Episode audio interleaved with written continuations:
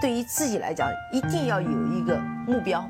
一个企业，它真的要对什么人负责任？嗯，要对社会负责任，嗯，对员工负责任，对股民负责任。这个三个责任，一个国家的发展，实体经济是永远是是顶梁柱。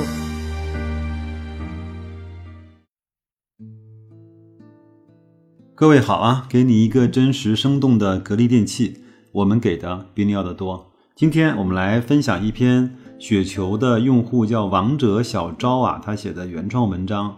题目呢叫“空调依然是家电板块最好的赛道之一”。我相信持续的收听白老师的节目的朋友，对空调为什么是家电板块最好的产品和赛道之一，我相信应该是没有什么疑惑和悬念的。但是我相信最近呢，也有很多新的朋友加入了我们的大家庭，我们一块儿再把这个最基本的逻辑啊，根据这篇文章以及白老师的啊注解或者是一些分享。呃，再来去重新的梳理一下哈。那下面是正文啊。家电板块主要分为白电、黑电、厨电。黑电呢，咱们就不讲，技术呢更迭太快，重资产。国内几个电视公司啊，都是增收不增利，净利润率呢非常的低，并且非常的不稳定。而且呢，我前面白老师前面一期节目呢分享过，其实这些电视呢是跟我们来去争夺时间的。就是你看了电视，你就很难再去看手机或者是干。别的事情啊，这个呢是分割我们的大块时间的，这个呢其实是有一些问题的。厨电呢主要呢就是几个公司，包括像老板、华帝和美大；白电呢几个明星的公司就是格力、美的和海尔，当然还有小家电的苏泊尔和九阳。先来看一看其他家电品类的赛道啊。第一，先来看厨电，厨电龙头呢，老板电器，老板电器的市场占有率呢是百分之二十五，在高端市场和方太呢各占半边天。老板方太肯定不会降价切入终端市场。当前的问题是高端市场已经饱和，只能等待客群收入增长，实现消费升级，慢慢的扩大高端消费的群体。厨电呢，基本上都是一户一套，整个的渗透率已经非常高了，渗透率和高端市场基本到顶。那市场增速就是新增的住宅和存量的更换。此外，集成灶上市的公司暂时只有美大，但美大这个公司感觉各个方面不够优秀。我去卖场看产品和整体造型的细节呢，不如火星人。个人对细分行业的空间把也把握不准，在这儿呢我们就不谈了。所以，我们说厨电行业它和房地产的发展有着息息相关的正关联，这个我相信大家都是可以接受的。但是空调，我们说制冷行业它不是。第二，我们再来看看冰洗啊，冰洗的渗透率呢，差不多就是接近百分之九十，城镇呢基本上是百分之九十五以上，市场增速就是新增的住宅和存量的更换。当然，还有一个大类就是烘干机啊，未来可能进入千家万户。龙头海尔和美的，包当然包括美的旗下的小天鹅这个品类的问题呢，就是渗透率也基本上到顶了，市场的增速呢就是新增的住宅和存量的更换。当然还有出口，这个呢对管理层的要求比较高，这个我们也研究不深，也先不谈。最后再看一看小家电啊，这一块市场应该是渗透率比较低的，包括。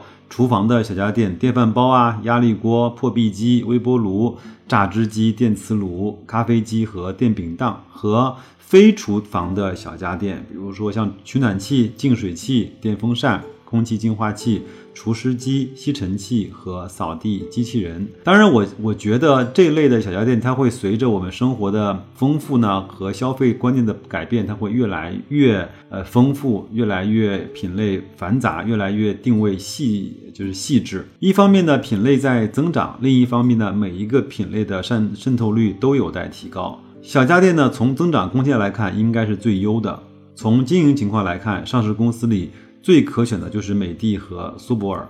美的的小家电呢，覆盖率是做的最广，而且做得非常好，走性价比的路线，在大部分的品类中都排名在第一和第二。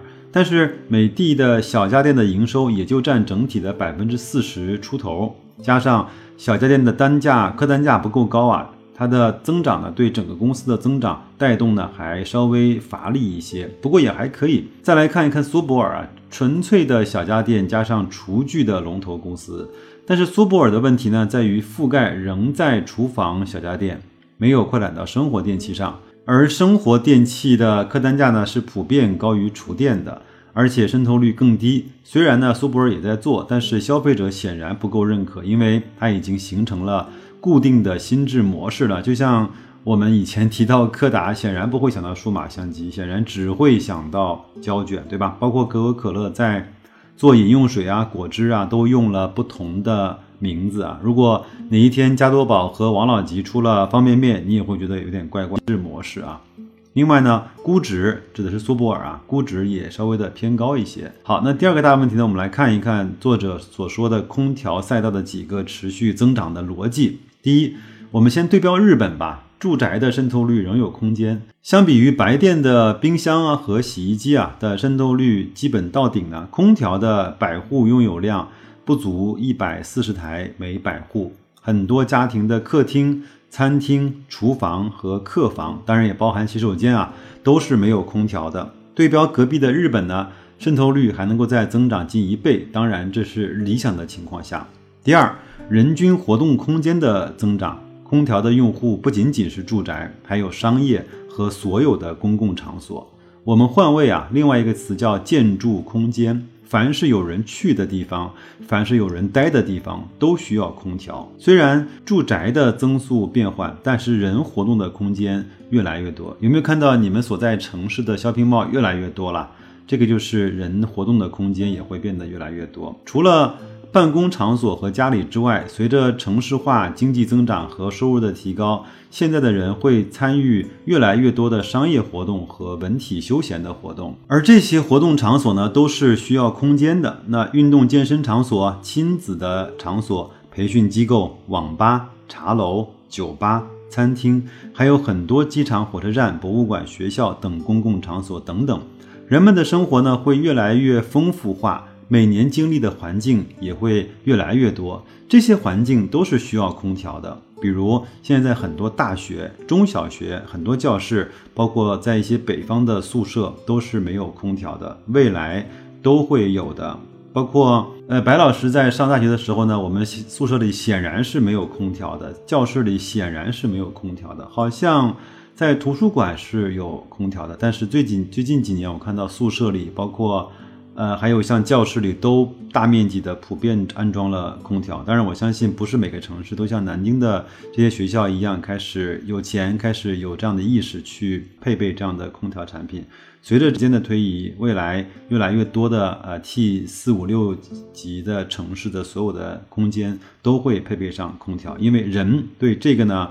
是有上瘾程度的，这就是作者要讲的第三个观点。他说，吹空调是有成瘾性的。以前呢，大家收入比较低的时候，家里面只有一台空调，然后一般热的时候呢，吹风扇，实在是太热了，就挤到一间屋子里吹空调。我记得我年轻的时候呢，还有很多朋友在买房的时候说，我就在客厅啊装一个空调，然后卧室呢晚上就开着门。然后把客厅的冷风呢，用电风扇吹到卧室里面去。当然，没过几年，每个人都在自己的客厅里、书房里，甚至是更多的空间啊，包括餐厅这种地方，都装了独立的空调。随着收入的提高，买得起空调，而且这么多年啊，居民电费居然没怎么涨。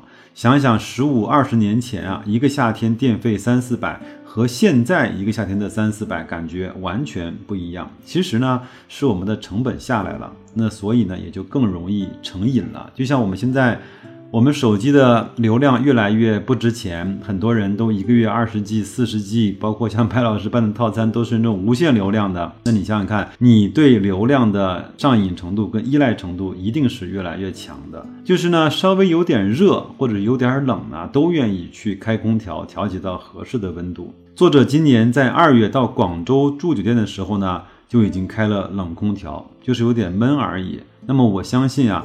今后有人活动的室内空间，包括住宅的厨房和卫生间，都一定会有空调。那这么来看，渗透率还是挺有空间的。